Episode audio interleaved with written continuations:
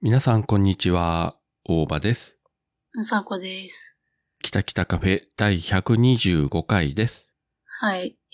明けましておめでとうはやったっけ今年。やったんだっけえやったー、かもう今年入って2回目でございます。本当いや、前回 も、前回、そして前々回は、えー、うさこがエンジンのかからない車の中から収録したということで、そうか。長時間が無理で非常に10分程度のね、これ以上やるとマジやばいという、えーそういう状況下での収録でございました。はい。どうも。まあ今日はまあ普通にお家の中から収録ということで、あのね、ちょっと眠いんだよね。 もう、すんごい頭働いてないんだよ。いつにもまして。はい。まあ眠くて本当にいつも頭が働いているような言いぶりですが、まあいつものことです。えーちなみにただいまが1月22日土曜日のただいま午後の4時をちょっと過ぎたところです。はい。で、えー、っとですね、まず、今朝ですね、午前1時過ぎに、あの、こちら九州の方は結構大きい地震がありまして、そうだよ。大丈夫だったあの、日向灘沖、まあ、宮崎県の、まあ、沖の、まあ、海の中が震源地ということなんですけれども、えーっと、宮崎置いたあたり一番強いところで震度5強ということで、うん。うちんのところがだいたい震度3とか4ぐらいでしたね。で、1時過ぎてたんで、まあ当然寝てたわけですよ。うん。ただ、あの、まあスマホからレーダーの緊急通報の、あの、地震が来ますっていうやつが。で、あれでほっと目が覚めたら、そのすぐ後に、結構体感的に、揺れ自体はここは大きくはなかったけど、揺れる時間が長かったですね。本当うん。だからちょっとやっぱりね、怖かったですね。で、これだけ大きい地震があったのは、あの、もうだいぶ前になりますけど、あの、熊本の地震の時以来。うん。まあ、それ以降もね、たまに揺れたりはしてたんですけど、その、緊急通報が鳴るほどの大きい地震はなかったんで、うんうなんか久しぶりに来たなということで。で、その後もまあ余震とかはね、あってたんですが、まあこの北九州の方は、まあ北九州も、あの、大分に近い方もありますか、また違うんですけれども、ん。うん。まあ、そほど大きい余震はここではちょっと感じられなかったんですが、たまたまその日、上の娘、まあ、病院で働いてるんですが、夜勤中で、ううんん。少し30分後くらいかな、LINE が来てから大丈夫みたいな感じで、まあ、結構ね、あのー病院現場も大変だったらしいです。あの、大きな被害はなかったんですけれども、ナースコールとかがもう鳴りやまなかったみたいなうん。。だろうね。怖いよね、夜中の地震って。そうそう。これがね、例えば夜の8時とか9時でみんな起きてればまた違うんだけど、うん。完全に寝てるからね、普通1時とかなったら。ね不意打ちだもんね。そうそう。もう昼間だったらね、あるいはもっと早い時間だったら、そこまで怖くなかったかもしれないけどね、本当に寝起きで頭がぼーっとしとる時に、うんギシギシ家が揺れるというのはね、本当にあの、何度経験しても嫌な感じで。うんうん。まあ幸いあの大きな被害とかこちらはなかったんですが、やっぱり震源地に近い大分とか宮崎の方はね、あの、ブロック塀が崩れるとか、水道管があの破裂して道路から水が噴き出すとか、うん。うん、家の中がもうぐちゃぐちゃになるとかね、コンビニだといろんな瓶とかが落ちてきて床がびちゃびちゃになるとか、うんまあ、結。構ね、大きい被害があったみたいで。ねいや、なんかね、その時まだ起きてたんだよな、あの時間。で、ツイッターを見てタイムラインで、九州の人大丈夫っていうツイートを見て、なんかあったのかなって見たら地震だったっていうね。そうね。まあ、九州っても、まあ、九州全域が揺れたというほどでもなくて、その、長崎に住んでる黒柳りんごさんのところはなんか揺れてなかったみたいで、え、そうなのうん、そういうツイートをしてたね。見たら確かに、まあ、全く揺れてないことないけども、震度1とか2とか、うん、ああ、場所によって違うね。宮崎と四国、高知の間ぐらいのところが震源地だったから、うん。だから長崎とかになると結構ね、もう距離が離れてるんで、ああ、なる多ほど、分それだったらあの緊急通報のピンポンピンポンはなってなかったでしょうしね。うん。ところ、まあ、九州以外でも、それこそ高知の方も震度5ぐらい揺れたということで、うん。まあ、でもニュース見る限り、そんなむちゃくちゃでかい被害はどうやらなかったような感じではありましたけどね。うん。よかったよかった。ねえ、まあ、ギリギリのところでなんとかこうすり抜けたかなとうん。いう感じでございました。はい。配信するよ夜のゆいろく本当だべしいいんでしょうはい、配信するよ夜のゆいろくそれでは皆様聞いてみてねで、えっ、と、今回ですね、ちょっといくつかですね、ご紹介しなければならないことがございまして、うえん。ー、ツイッターの方でですね、えー、まずあの、ハッシュタグ、きたきたカフェでですね、いただいた中でですね、うん。これやっぱりご紹介せねばならんというのがございまして、へえ。えっ、と、あなたは見てないの 見てない。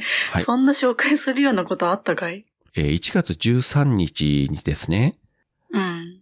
えーあの藤崎成美さんが、ああ、はい。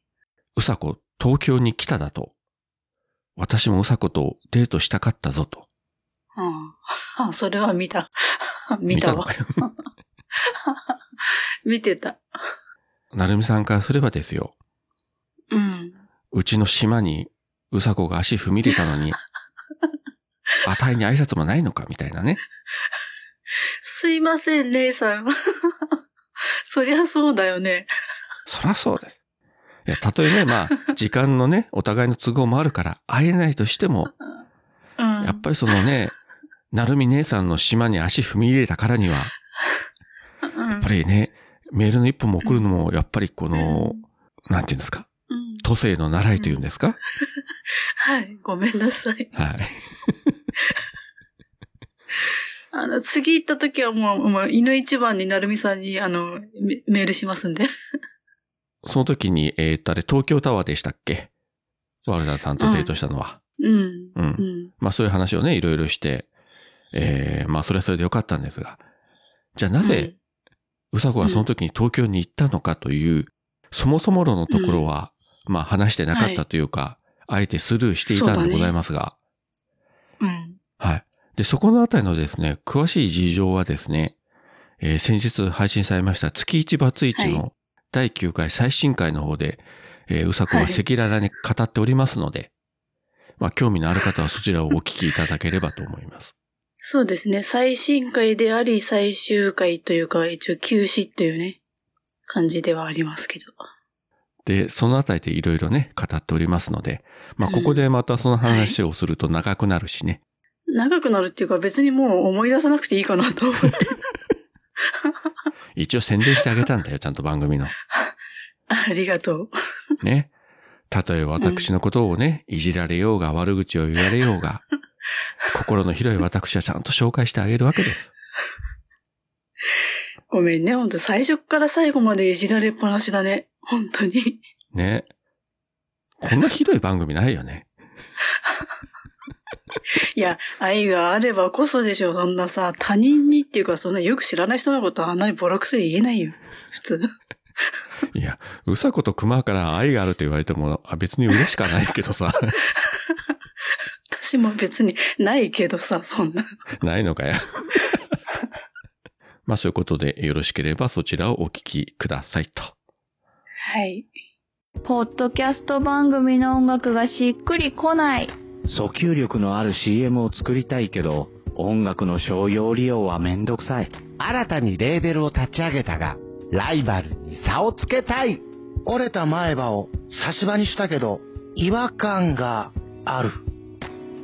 ぜひ一度ジャックインレベルにご相談ください相談料無料ご満足いただけなかった場合は他のレーベルをご紹介しますいえいえいえいあなたのジャックインレベル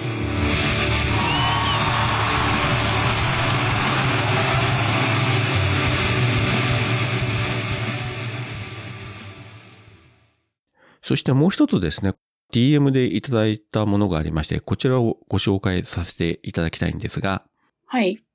はじめまして。いつもポッドキャストを楽しく拝聴しています。六角丸と申します。静岡の真ん中に住む25歳です。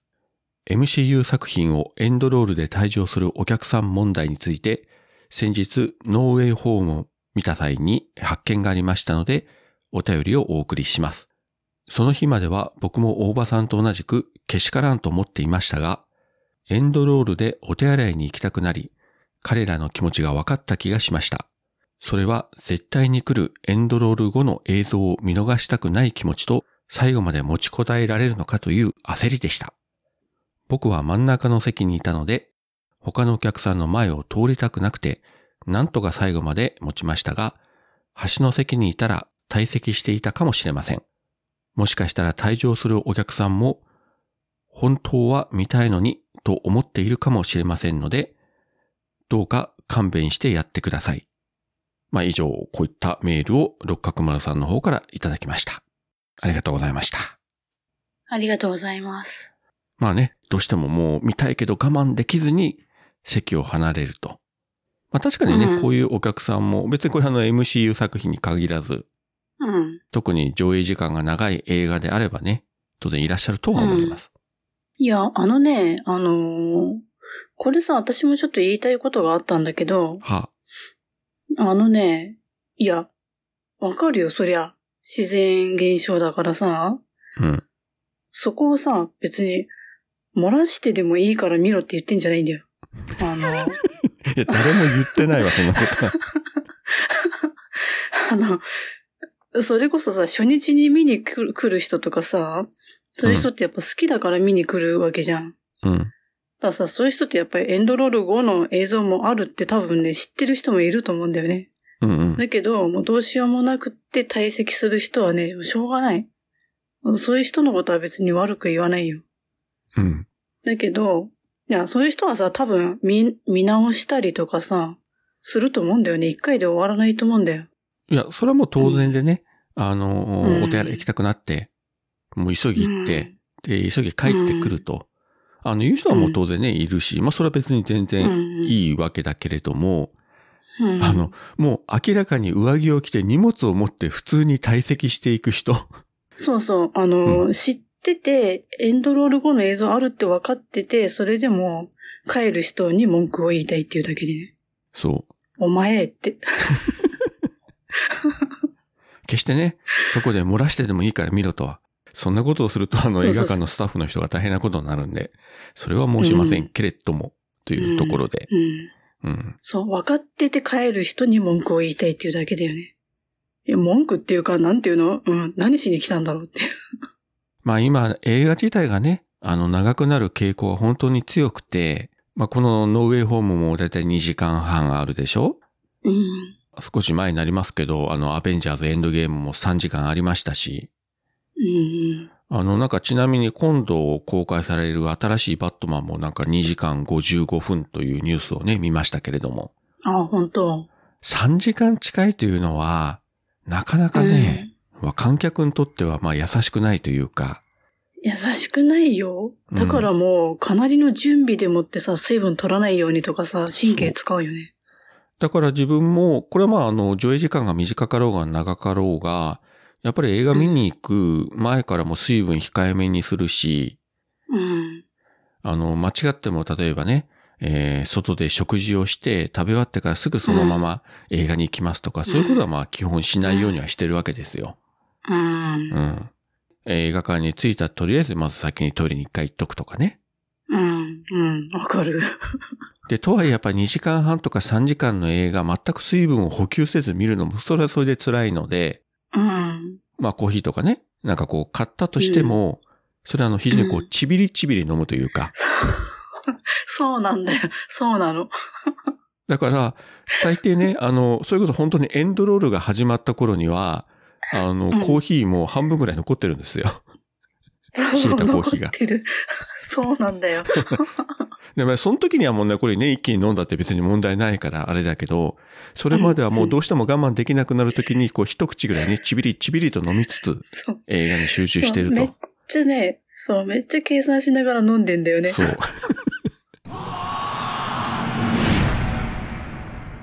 状況を確認しろマスターダメです止まりませんワールハザード水の恐怖ホープ一筋の光明るい未来が A Bright Future 徳松たけしは機能を取り戻せるのかなんであの時カフェ君は徳の涙を見るそれは森末に頼みゃいいんですよ別にで、ということで、最近うさこも映画に行ったということで、ちょっとね、感想を聞かせていただきたいんですが、あれ言ったんですね、ベノムを。そう、ベノムとスパイダーマン、まあ2日続けて見に行ったんだよね。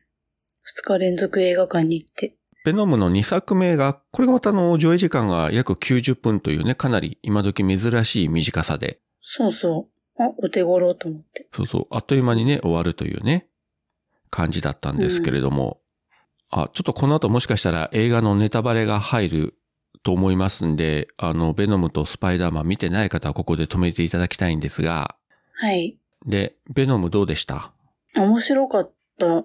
あれ、一作目は見てた見た見た。二作目はね、本当に、なんて言うんでしょう。あの、自分も話したけど、ほとんどあの、主役二人のこう、漫才をずっと聞いてるような、なんかね、可愛いなーって思った。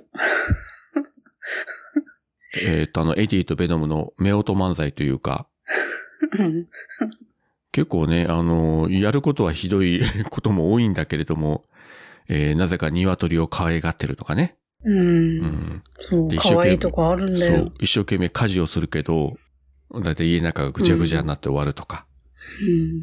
うん。まあ、アクションシーンもね、いろいろありましたけども、本当にあの90分だから、あっという間に終わってしまって、まあ、非常にこうね、うんたまにこういう短い映画もいいかな、みたいな。本当にあの、今時のハリウッドの対策としては珍しい、あの、短い上映時間で。うん、見る人に優しうん。こういうのはね、 さっきのそのね、あの、トイレ問題からすると非常にありがたいよね、90分というのは。い。で、あれだね、あの、ふつ、今回さ、二日連続映画館見に行ったんだけど、うん。あのね、二日とも、ベノムもスパイダーマンもね、エンドロール後の最後の最後までちゃんと誰も席立たずにいたんだよね。素晴らしいと思って。特にこのベノムのね、ラストは、かなりやっぱり衝撃的というか、ついに来たかという感じで。うん。はーと思った。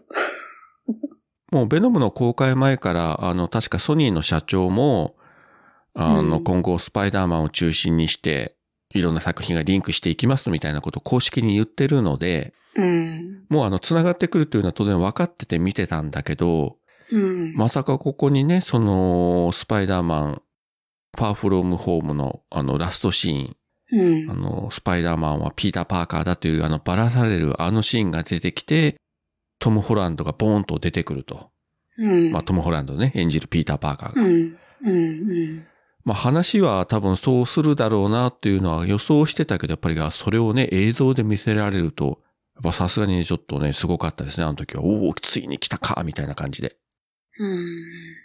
それを受けてのスパイダーマンノーウェイホームでしたが、こちらはどうでしたなんだろうね。あの、私今までさ、ずっとこう、マーベル作品ずっと見ててさ、うん。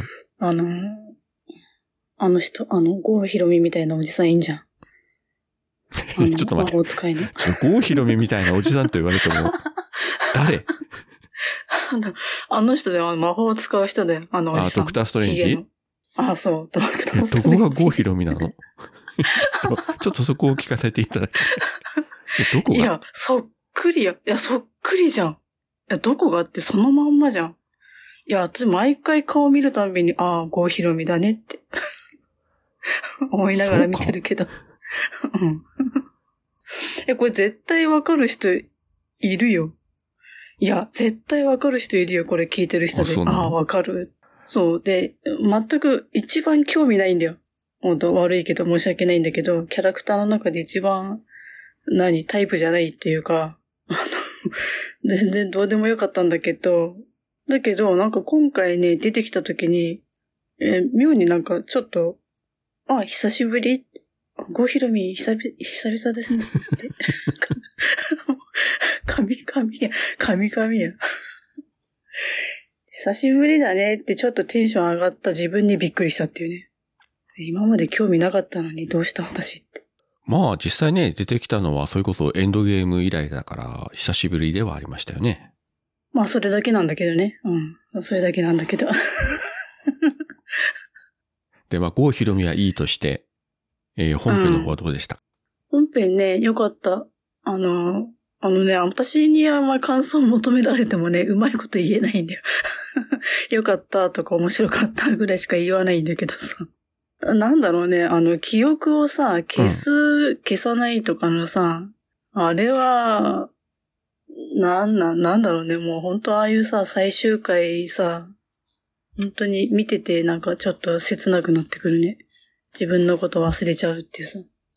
そうね、ラストは結構ね、一応その、トム・ホランド主演のスパイダーマンの三部作の完結編という位置づけで、うん。一応もうここで一区切りつけるという前提でやってるから、まあ本当に、あの、ここで一回終わってしまってもいいし、まあまた新しく三部作やるんじゃないかという話も流れてるんで、どうなるかわかんないけどね。